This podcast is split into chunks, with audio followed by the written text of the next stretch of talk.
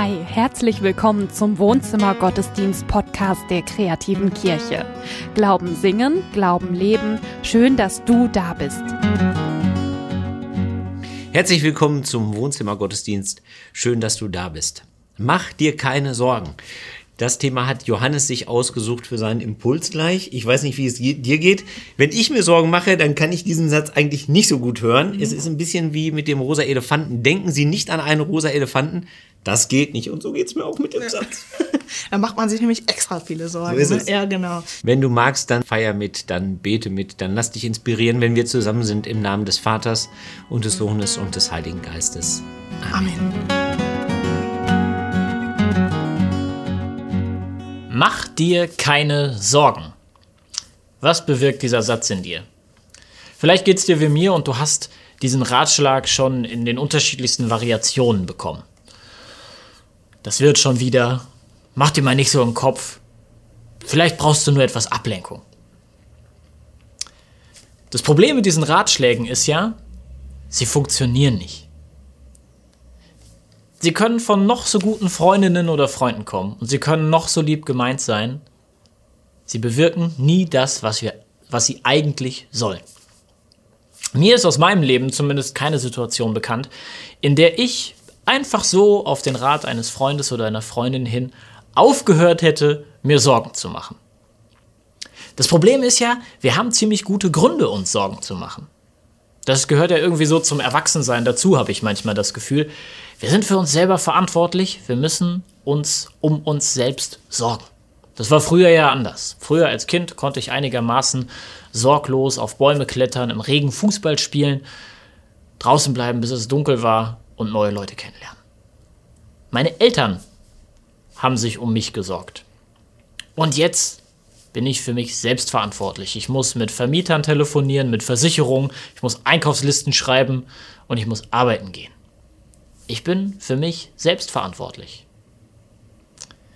Und vielleicht bist du sogar noch für Kinder verantwortlich oder du bist auch noch für deine Eltern verantwortlich, weil sie das selber nicht mehr schaffen. Wer für sich selbst verantwortlich ist, der muss sich um sich selber sorgen. Und der macht sich auch Sorgen. Ich bin mir sicher, das kennst du auch. Und vielleicht sind seit dem letzten Jahr sogar noch ein paar Sorgen dazugekommen.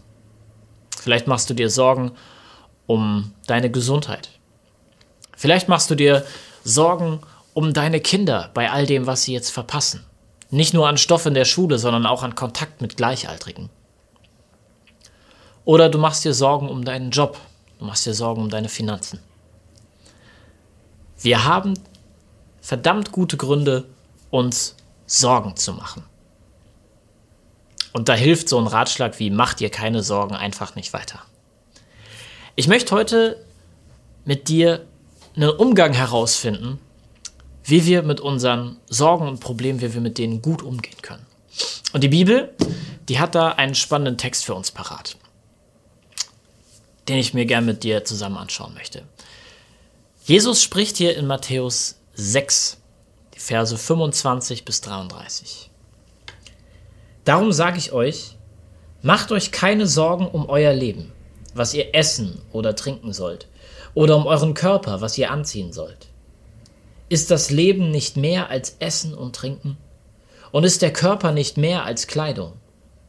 Seht euch die Vögel an. Sie säen nicht, sie ernten nicht, sie sammeln keine Vorräte in Scheunen. Trotzdem ernährt sie euer Vater im Himmel.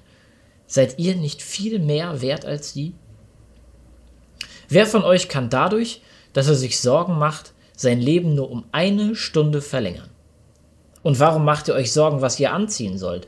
Seht euch die Wiesenblumen an. Sie wachsen, ohne zu arbeiten und ohne sich Kleider zu machen. Ich sage euch, nicht einmal Salomo in all seiner Herrlichkeit war so schön gekleidet wie eine von ihnen. So schön macht Gott die Wiesenblumen. Dabei gehen sie an einem Tag auf und werden am nächsten Tag im Ofen verbrannt. Darum wird er sich noch viel mehr um euch kümmern. Ihr habt zu wenig Vertrauen. Macht euch also keine Sorgen. Fragt euch nicht, was sollen wir essen, was wollen wir trinken, was sollen wir anziehen. Um all diese Dinge dreht sich das Leben der Heiden. Euer Vater im Himmel weiß doch, dass ihr das alles braucht.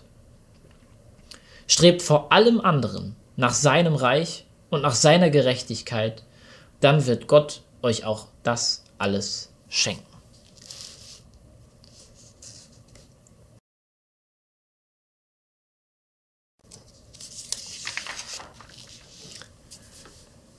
Was Jesus hier sagt, das kann einen richtig aufregen.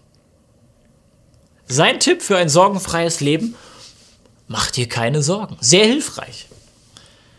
Und auch das Versprechen, das er uns gibt, ist super groß. Sorge dich nicht um die nötigsten Dinge. Sorg dich nicht um das, was du zum Leben brauchst, weil Gott für dich sorgen wird. Ich will ganz ehrlich zu dir sein, ich kann das hier und heute nicht versprechen. Vielmehr möchte ich dir sagen, hör bitte, bitte, bitte niemals auf, dich darum zu kümmern, dass du und deine Familie genug zu essen, genug zu trinken und genug zum Anziehen habt. Bitte hör damit niemals auf. Aber das Versprechen steht hier. Es steht hier, Gott sorgt für dich. In manchen Texten unserer Bibel muss man ein bisschen graben, um auf Gold zu stoßen. Und das möchte ich jetzt mit dir machen. Lass uns graben in diesem Text. Und ich glaube, wir werden auf drei Punkte, auf drei Einsichten stoßen, die uns helfen, mit unseren Sorgen und Problemen umzugehen. Der erste Punkt, die erste Einsicht ist, wir können nicht alles ändern. Wir können nicht alles ändern. Jesus sagt, wer von euch kann dadurch, dass er sich Sorgen macht, sein Leben nur um eine Stunde verlängern? Wer kann sein Leben verlängern?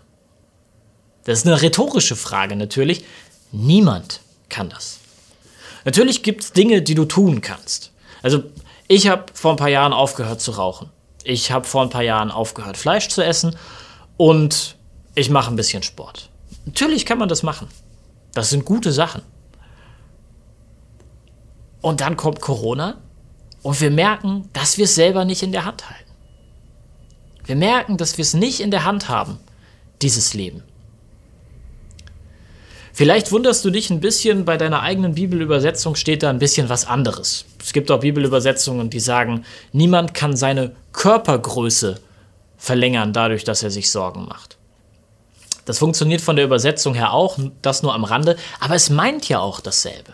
Es meint dasselbe es gibt Dinge, die wir nicht ändern können. Du kannst dein Leben nicht verlängern, du kannst dich selber nicht größer machen. Es gibt Dinge in unserem Leben, die uns Sorgen bereiten, an denen wir nichts ändern können. Meistens ist es ja sogar so, je größer das Problem ist, umso weniger können wir selbst daran ändern. Die wenigsten von uns sitzen an den langen Hebeln, die wenigsten von uns werden irgendwann mal die Welt retten können. Es gibt Dinge, die kann ich nicht ändern. Und es zu versuchen, kostet viel Kraft und kann wahnsinnig frustrierend sein. Ich glaube, Jesus möchte an dieser Stelle unsere Perspektive ändern. Er möchte, dass wir wegschauen vom Großen und Ganzen, das wir nicht ändern können, und hin auf das, was tatsächlich in unserer Macht steht. Ein Freund von mir ist ein politisch recht engagierter Kerl. Und ähm, in den letzten Jahren berührte ihn das, das Leid der geflüchteten Menschen ähm, an den europäischen Außengrenzen sehr. Und er weiß, das ist ein großes Problem. An dem kann er nichts ändern. Er wird alleine nicht dafür sorgen können, dass dieses Leid aufhört. Aber er konnte sich für drei Wochen einer Hilfsorganisation anschließen und an der serbisch-ungarischen Grenze geflüchtete Menschen medizinisch versorgen. Er hat sich darüber Gedanken gemacht, was er tun kann. Er hat die Zeit, er wartet gerade sowieso auf einen Studienplatz und er hat das Know-how, weil er eine abgeschlossene Ausbildung als Krankenpfleger hat. Er hat sich Gedanken darüber gemacht, was er tun kann und hat das dann getan. Es ist zugegebenermaßen ein Riesenbeispiel und ich habe riesen Respekt davor. Aber ich glaube, die Perspektive hilft uns in unserem Umgang mit unseren Sorgen und Problemen. Wenn du das Problem an sich nicht ändern kannst, dann schau auf das, was tatsächlich in deiner Macht steht. Statt dich von deiner Sorge um das Große und Ganze erdrücken zu lassen, schau auf das, was du wirklich ändern kannst. Das muss auch nicht so aufwendig sein wie, das, wie, wie der Hilfseinsatz meines Schulfreundes. Und ganz ehrlich, die Probleme, die wir haben, sind oft noch mal näher an uns dran, die sind viel konkreter. Du machst dir Sorgen um die Gesundheit deiner Großeltern. wirst du nicht ändern können. Du wirst sie nicht beschützen können, aber du kannst sie öfter anrufen und sie fragen, wie es ihnen geht. Such nach den Dingen, die du verändern kannst. Wir können nicht alles ändern. Manche Sorge bleibt. Und so ehrlich müssen wir auch sein, manches, vor dem du Angst hast, wird trotzdem eintreten. Wenn es passiert, ist das unglaublich hart. Ich glaube jedoch fest, dass es uns hilft, von dem wegzuschauen, was wir nicht ändern können, und auf das zu schauen, was tatsächlich in unserer Macht steht. Der zweite Punkt, die zweite Einsicht. Jesus verspricht uns kein sorgenfreies Leben. Auf die Idee könnte man ja kommen. Man könnte ja sagen, Jesus verspricht uns hier den Eintritt ins Schlaraffenland. Ein sorgenfreies Leben, das All-Inclusive-Paket. Genau das tut er aber nicht. Er sagt, strebt vor allem anderen nach seinem Reich und nach seiner Gerechtigkeit, dann wird Gott euch auch das alles schenken. Jesus sagt nicht, dass wir uns um nichts mehr zu kümmern brauchen, weil Gott ja schon für uns sorgt. Das hier ist keine Einladung, liegen zu bleiben. Er sagt, trachtet nach dem Reich Gottes und nach seiner Gerechtigkeit. Er verspricht, dass Gott für uns sorgt, damit wir uns um das kümmern können, was wirklich wichtig ist. Das ist keine reine Entlastung. Und das funktioniert ja auch gar nicht als Entlastung. Mach dir keine Sorgen, funktioniert ja auch nicht. Er ruft uns in Verantwortung. Was Jesus hier anbietet, ist ein Auftrag. Und zwar der Auftrag, das Reich Gottes in dieser Welt sichtbar zu machen. Nicht mehr, aber auch nicht weniger. Ehrlich gesagt ist das vielleicht das Größte, was man einem Menschen überhaupt auftragen kann. Die Welt ein bisschen mehr so zu gestalten, wie Gott sie sich für uns wünscht. Ein bisschen heller, ein bisschen liebevoller, ein bisschen gerechter, ein bisschen näher an Gottes Herzen. Wenn wir uns mit dem Bau am Reich Gottes nicht noch eine weitere Sorge aufladen müssen, dann müssen wir auch hier wegschauen vom Großen und Ganzen und hin auf das, was wir wirklich tun können. Du musst die Welt nicht retten. Das hat Jesus gemacht. Ich will auch gar nicht mehr zwischen den großen und kleinen Dingen unterscheiden. Ob du deiner Familie ein guter Vater oder eine gute Mutter bist. Ob du dich politisch für Menschenrechte engagierst oder gegen den Klimawandel. Ob du Menschen ein offenes Ohr hast für Menschen, die das gerade brauchen. Du arbeitest mit am Reich Gottes. Sei dir dessen bewusst, sei dir dessen bewusst, dass du in jedem Moment, in dem du einem anderen Menschen mit Liebe begegnest, sei dir bewusst, dass du in jedem Moment, in dem du aus dem Glauben heraus Verantwortung übernimmst, dass du in jedem dieser Momente dem Reich Gottes einen Stein hinzufügst deinen Stein. Und das ist nicht immer einfach, es ist nicht immer leicht, aber es ist immer gut. Das Tolle daran ist, dass Menschen, die an Gottes Reich bauen, so ist es zumindest meine Erfahrung, dass diese Menschen einander finden, dass sie sich gegenseitig unterstützen können. Umgib dich mit Menschen, die deine Welt ein bisschen heller machen, ein bisschen gerechter, ein bisschen liebevoller. Umgib dich mit Menschen, die dich näher an Gottes Herz führen. Jesus verspricht uns kein sorgenfreies Leben, aber er verspricht uns ein gutes Leben. Ein gutes Leben zusammen mit ihm und mit denen, die wie du und ich ihren Teil zum Reich Gottes beitragen wollen. Der dritte Punkt, die dritte Einsicht, die uns hilft im Umgang mit unseren Sorgen und Problemen. Die lautet, Vertrauen ist größer als Angst. Vertrauen ist größer als Angst und wir dürfen darauf vertrauen, dass Gott das Große und Ganze in seinen Händen hält. Es gibt Dinge, die uns Angst machen, die uns Sorgen bereiten, die uns vor Probleme stellen. Und je größer sie sind, desto weniger können wir selbst daran ändern. Deshalb hilft es, auf das zu schauen, was wir wirklich tun können, was wirklich in unserer Macht steht. Und dann tu das. Tu das, was in deiner Macht steht und überlass den Rest Gott. Vertrau den Rest Gott an.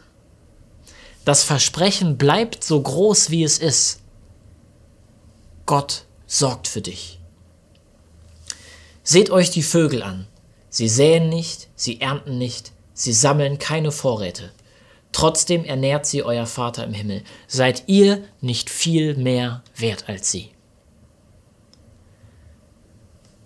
Jesus lädt dich hier ein, Gott zu vertrauen.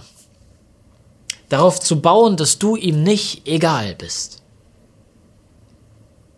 Vertrauen in Gott kann so stark sein, dass unsere Ängste, unsere Sorgen und unsere Probleme nicht verschwinden, aber dass sie leicht werden.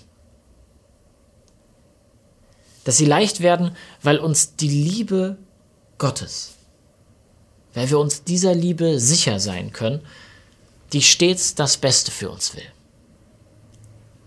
Diese Liebe Gottes, die zeigt sich in Jesus, der auf die Erde gekommen ist, der Schmerz, der Krankheit, der Angst und der den Tod auf sich genommen hat, um dir und mir darin zu begegnen. Du kannst Jesus vertrauen, weil er weiß, wovon du sprichst, wenn du ihm sagst, dass du Angst hast. Jesus hatte Angst. Er weiß, wovon du sprichst, wenn du ihm sagst, dass du Schmerzen hast. Jesus hatte Schmerzen. Er weiß, wovon du sprichst, wenn du ihm sagst, dass du verletzt bist, weil andere dich nicht so akzeptieren wollen, wie du bist. Jesus wurde angespuckt, beleidigt und ausgelacht. Und er weiß, wovon du sprichst, wenn du ihm sagst, dass du wütend bist über die Ungerechtigkeit in dieser Welt. Als Jesus unschuldig ans Kreuz geschlagen worden ist, war er selbst ein Opfer dieser Ungerechtigkeit. Mir persönlich fällt es leicht, jemandem zu vertrauen, von dem ich weiß, dass ich ihm wertvoll bin und dass er weiß, wovon ich spreche, wenn ich mit meinen Sorgen und Nöten zu ihm komme. Und noch leichter fällt es mir, wenn ich weiß, dass meine Angst, meine Schmerzen, meine Wut, meine Trauer, meine Verletzung nicht das letzte Wort haben.